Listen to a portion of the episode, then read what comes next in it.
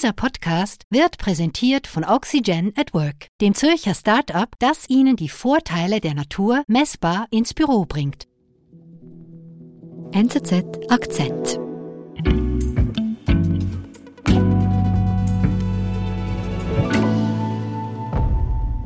Считаю необходимым поддержать предложение Министерства обороны и Генерального штаба о проведении в Российской Федерации частичной мобилизации. Am 21. September 2022 wendet sich der russische Präsident Wladimir Putin an sein Volk und verkündet eine Teilmobilmachung. Der Krieg in der Ukraine geht da schon seit über einem halben Jahr und er will jetzt 300.000 zusätzliche Männer, Reservisten an die Front schicken, um den Krieg doch noch für Russland zu drehen. Указ о частичной мобилизации подписан. Ab dem Moment wissen Ivan und Sergei, das sind zwei junge Männer aus Moskau, das wollen sie nicht. Sie wollen nicht selber töten müssen in der Ukraine und auch nicht dort sterben. Und es bleibt ihnen dann wirklich nur wenig Zeit, um zu entscheiden, was sie jetzt tun. Ob sie bleiben in, in Moskau, in Russland oder ob sie flüchten. Denn auf der Straße, da sind schon Putins Rekrutierungsbeamte unterwegs, die lauern jungen Männern auf und kontrollieren ihre Ausweispapiere und es könnte jeden Tag soweit sein, dass auch sie eingezogen werden. Mhm. Und schnell entscheiden sie sich dann, in, in nur fünf Tagen wirklich alles hinter sich zu lassen, sich von ihrer Heimat zu verabschieden und die Flucht zu wagen. Und die Frage ist dann nur noch, wie kommen sie überhaupt aus Russland heraus? Sergei und Ivan sind zwei von Hunderttausenden russischen Männern, die kurz nach der Verkündung der Teilmobilmachung das Land verlassen haben. Sie haben Revert Hoffer von ihrer Flucht erzählt.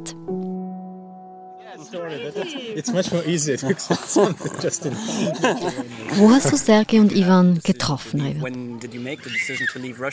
Ich habe sie in Kassel getroffen. Das ist eine Großstadt mitten in Deutschland und ich habe sie dort in einem Gartencafé draußen getroffen. Das war wirklich sehr idyllisch in einem Park und die beiden dort haben mir erzählt, wie sie aus Russland entkommen sind.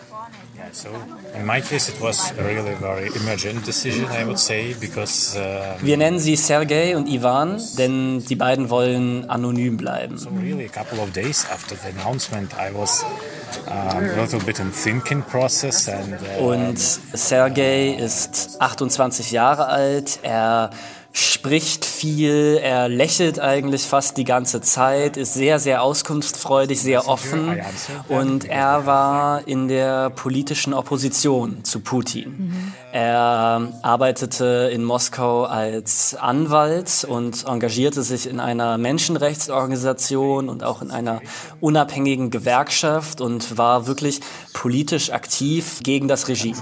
Well, for me, it was shortly after the war started. Because, uh, Und Ivan ist 27 Jahre alt, ist viel, viel ruhiger und er schaut mir nur selten in die Augen, wenn wir miteinander reden. Oft überlegt er lange, bevor er, bevor er antwortet. Und er war überhaupt nicht politisch aktiv. Er hat auch gemerkt, dass etwas schief läuft in Russland, aber hat sich da nicht engagiert und er hat in Moskau als Projektmanager bei einer Softwarefirma gearbeitet. Take another decision to leave uh, urgently. Mhm. Die sind wirklich beide ganz unterschiedliche Typen und bis zu ihrer Flucht haben sie sich auch nicht gekannt. How did you meet them the night before you left? Okay, und wie kommt es denn, dass die zwei jetzt mit dir zusammen in Kassel in diesem Café sitzen? Also sie teilen eben das gleiche Schicksal. Nachdem diese Teilmobilmachung verkündet worden ist, haben sie sich entschieden, Russland zu verlassen und sie wollen nach Europa. Und es ist wichtig zu wissen, sie können auch nach Europa, was nicht selbstverständlich ist, weil Sergei und auch Ivan haben beide ein Visum für den Schengen-Raum. Mhm. Sergei hat schon länger ein humanitäres Visum, das er vom französischen Staat bekommen hat für seine Arbeit in der Menschenrechtsorganisation. Mhm. Und Ivan, er hat ein Studentenvisum, weil er sich schon im März, nachdem der Krieg ausgebrochen ist, kurz danach, hat er sich um ein Studium in Kassel, was er jetzt ähm, studiert, beworben. Und er hat es wirklich noch ganz knapp, bevor er aufgebrochen ist, zwei Tage davor erhalten. Also beide können und wollen nach Europa einreisen. Was machen sie dann? Ja, sie können, sie haben das Visum und sie wollen auch unbedingt, aber es ist nicht so einfach. Sie können nicht einfach in Moskau in ein Flugzeug steigen, denn der europäische Luftraum ist für russische Flugzeuge seit Kriegsausbruch gesperrt. Und deswegen als erstes schauen sie nach einem Flug nach Armenien und sie schauen im Internet nach und erschrecken, weil ein Flug von Moskau nach Armenien One Way soll 6000 Franken kosten. Oh, das ist viel. Das ist sehr, sehr viel und deswegen bleibt eigentlich nur noch der Landweg. Okay. Was heißt denn das jetzt? Was machen die zwei? Genau, dann stellt ein gemeinsamer Freund den Kontakt zwischen Ivan und Sergei her. Und Ivans Bruder, der hat ein Auto und mit dem, also fahren sie dann zu dritt am 26. September mitten in der Nacht los und sie fahren in Richtung Kasachstan. Warum denn Kasachstan? Weil sie wollen ja eigentlich nach Europa. Genau. Das Problem ist, Ivans Bruder, dem das Auto gehört, der hat kein Schengen-Visum. Und um nach Kasachstan einzureisen, brauchen Russen kein Visum. Mhm. Das Gleiche gilt zum Beispiel auch für Georgien, wo ganz, ganz viele nach dieser Teilmobilmachung hingeflohen sind. Aber dort haben sie gehört, dass die Wartezeiten wirklich sehr, sehr lang sind an der Grenze, weil so viele das Land dort verlassen wollen, muss man wohl teilweise eine Woche warten warten, um dort die Grenze zu passieren. Und da diese Zeit haben sie einfach nicht. Die Zeit drängt, weil sie eben einberufen werden könnten. Mhm. Und deswegen fahren sie nach Kasachstan und sie fahren noch nicht an den nächsten Grenzübergang, sondern an einen, der ein bisschen weiter entfernt ist von Moskau, weil sie dort gehört haben, dass sie nicht so lange warten müssen. Also Sie fahren von Moskau los Richtung Kasachstan. Wie muss ich mir denn auch diese Autofahrt jetzt vorstellen? Ja, das ist eine immense Strecke von Moskau bis zu diesem Grenzübergang in Orsk, wo sie hinfahren. Das sind 2000 Kilometer. Und sie haben mir gesagt, dass, ähm, sie sind 24 Stunden gefahren. Mhm. Das heißt, sie haben eigentlich überhaupt keine Pause gemacht. Sie sind wirklich komplett durchgefahren. Und als sie sich der Grenze nähern, da sehen sie schon einen langen, langen Stau die sind einfach so viele Russen, die das Land verlassen wollen. Und dort wird ihnen gesagt, dass wenn sie mit dem Auto über die Grenze fahren soll, wollen, dann dauert es wohl nochmal 30 Stunden allein, mhm. bis sie die Grenze passieren können. Mhm. Dann entscheiden sie sich dafür, das Auto stehen zu lassen. Sie steigen aus und passieren die Grenze ohne Auto zu Fuß, denn das dauert nur sechs Stunden. Und man muss sich das vorstellen, da an der Grenze zu Kasachstan, da ist Steppe, es ist mitten in der Nacht, es ist so um die 0 Grad. Ivan hat mir erzählt, er hat wirklich gefroren, weil da so ein eisiger Wind geweht hat. Und vor allem sind sie gestresst. Sie haben richtig Angst, weil es gibt Gerüchte, dass die Grenzen geschlossen werden könnten, weil schon so viele eben das Land verlassen haben. Die Rekrutierungsbüros der russischen Armee, die schicken stündlich neue Daten an den Grenzschutz. Und die Gefahr steigt, also mit jeder Minute eigentlich, dass auch ihre Namen in den Computern der Grenzbeamten auftauchen, dass sie das Land dann nicht mehr verlassen können und eben direkt in einen Bus verfrachtet werden, der sie zu einem Ausbildungscamp der russischen Armee bringt.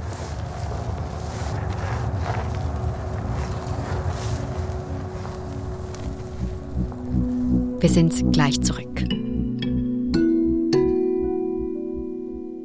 Ziehen Sie schon bald in ein neues Büro oder möchten Sie Ihr aktuelles Arbeitsumfeld etwas grüner gestalten? Bei Oxygen at Work erhalten Sie ein Pflanzenkonzept, das nicht nur gut ausschaut, sondern auch messbar die Büroluft verbessert. Für ein nachhaltig grünes Büro sorgen die Spezialisten von Oxygen at Work gleich selbst. Lassen Sie sich von realisierten Projekten bei Flaschenpost, Microsoft und Co. begeistern und sichern Sie sich Ihr smartes Pflanzenkonzept auf oxygenatwork.ch.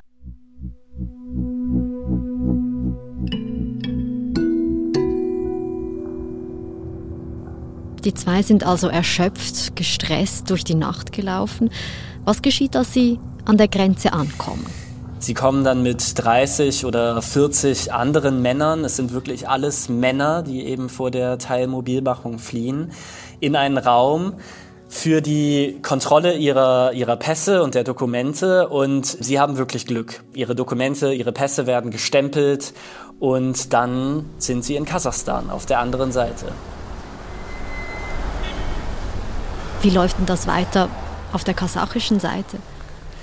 Es ist jetzt 7 Uhr morgens, Sie sind in Kasachstan, Sie haben es geschafft. Und dort Eben weil das schon so ein Riesenzustrom an russischen Migranten waren, haben sich geschäftstüchtige Kasachen schon darauf eingestellt. Und auf der anderen Seite, haben sie mir erzählt, wurde eine Infrastruktur für Taxidienste aufgebaut. Also überall stehen Fahrer herum, es gibt eine klare Hierarchie, es gibt jemanden, der diese Taxidienste organisiert. Und deswegen finden sie ganz schnell einen Fahrer, der sie bis nach Almaty bringt. Das ist die größte Stadt in Kasachstan, ganz im Süden des Landes, nochmal 2000 Kilometer entfernt. Und sie fahren quer durchs Land mit diesem Mann und bezahlen ihm dafür noch einmal 1000 Euro.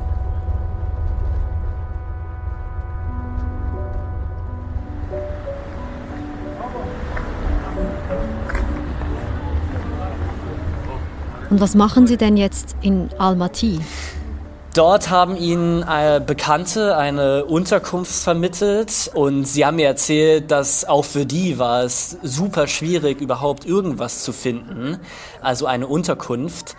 Denn zwei Wochen nach dieser Mobilmachung sind schon über 200.000 Russen nach Kasachstan geflohen und sie haben mhm. erzählt, dass hinter der Grenze gab es überhaupt keine Unterkünfte mehr. In der Hauptstadt Kasachstans, in Astana, wäre alles ausgebucht gewesen und deswegen haben sie diesen langen Weg gemacht nach Almaty, weil sie dort überhaupt unterkommen könnten. Mhm. Und dort ruhen sie sich erstmal ein paar Tage aus.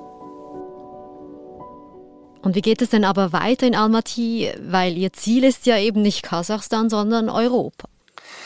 Genau, sie wollen eben weiter nach Europa. Sie bleiben nicht lange. Mhm. Ivan nach einer Woche fliegt erst nach Istanbul und von dort weiter nach Köln. Von dort nimmt er den Zug nach Kassel und da kommt er morgens an und geht wirklich direkt mit seinem Gepäck vom Bahnhof zur Willkommensveranstaltung seines Studienganges. Und wow. Das ist ambitioniert. Das ist ambitioniert. Er hat mir erzählt, er weiß eigentlich im Nachhinein nicht, wie er sich überhaupt wachgehalten hat. Er meinte, es wäre wohl das Adrenalin gewesen. Und Sergei, der folgt ihm ein paar Tage später auf dem gleichen Weg. Und er, obwohl es nicht so geplant war, beginnt das gleiche Studium wie Ivan, weil er mir sagt, er, er möchte nicht untätig sein und er will hier wirklich ankommen. Like did everyone leave the country uh, like the yeah. after the mobilization yeah, the people yeah. that you know yeah so very many people so just just one person was hattest du für einen Eindruck wie geht es den beiden heute in Kastel also als ich sie getroffen habe, war ich überrascht, wie abgeklärt die beiden waren. Also dass sie sich damit abgefunden haben, dass sie ihr bisheriges Leben komplett hinter sich gelassen haben. Und sie sind jetzt seit zwei oder drei Wochen dort in, in Kassel und sie sind wirklich im Hier und Jetzt. Sie haben angefangen, Deutsch zu lernen und sind wirklich engagiert und versuchen sich dort einzuleben. Not to spend my time and sitting in some flat and Jetzt muss man ja aber vielleicht auch sagen, dass die zwei auch Glück gehabt haben, oder? Zum einen hat die Flucht geklappt und sie haben die Möglichkeit, in Deutschland zu studieren. Absolut, da hast du recht. Sie sind sehr, sehr privilegiert. Sie sind eben gut ausgebildet, kommen aus, aus Moskau, aus der Hauptstadt. Sie haben überhaupt einen Reisepass. Ganz viele Männer aus ärmeren Regionen in, in Russland, die haben diese Möglichkeit überhaupt nicht, vor der Mobilmachung zu fliehen, schon gar nicht nach Deutschland. Mhm. Sie sind also eigentlich nicht repräsentativ für jetzt russische junge Männer. Aber Ivan und Sergei, die sind repräsentativ für diejenigen, die Russland jetzt verlassen haben. Junge, liberale, gut ausgebildete Männer aus der Mittelschicht, aus den Metropolen, die haben Russland den Rücken gekehrt und werden wahrscheinlich so bald auch nicht wiederkommen. Hm, das zeigt eben auch, welche Leute in Russland langfristig vermutlich fehlen werden. Oder wie sehen die zwei ihre Zukunft? Also ist es überhaupt eine Option, jemals zurückzukehren? Sie sehen in Russland beide eigentlich überhaupt keine Perspektive für sich und sie sehen auch für Russland selbst nur sehr schlechte Zukunftsaussichten. Also Ivan hat mir gesagt, dass dieser Krieg und alles, was da mit sich kommt, die russische Gesellschaft noch auf Jahrzehnte hinweg negativ prägen wird. Und deswegen beide wollen auf jeden Fall in den nächsten Jahren in Europa bleiben und haben keinen Plan, bisher auf jeden Fall jemals wieder zurück nach Russland zu gehen. Because, well, what what they have done with this war. It's for decades.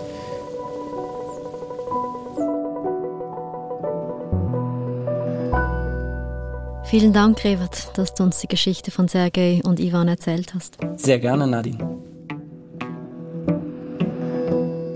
Das war unser Akzent. Produzentin dieser Folge ist Antonia Moser. Ich bin Nadine Landert. Bis bald.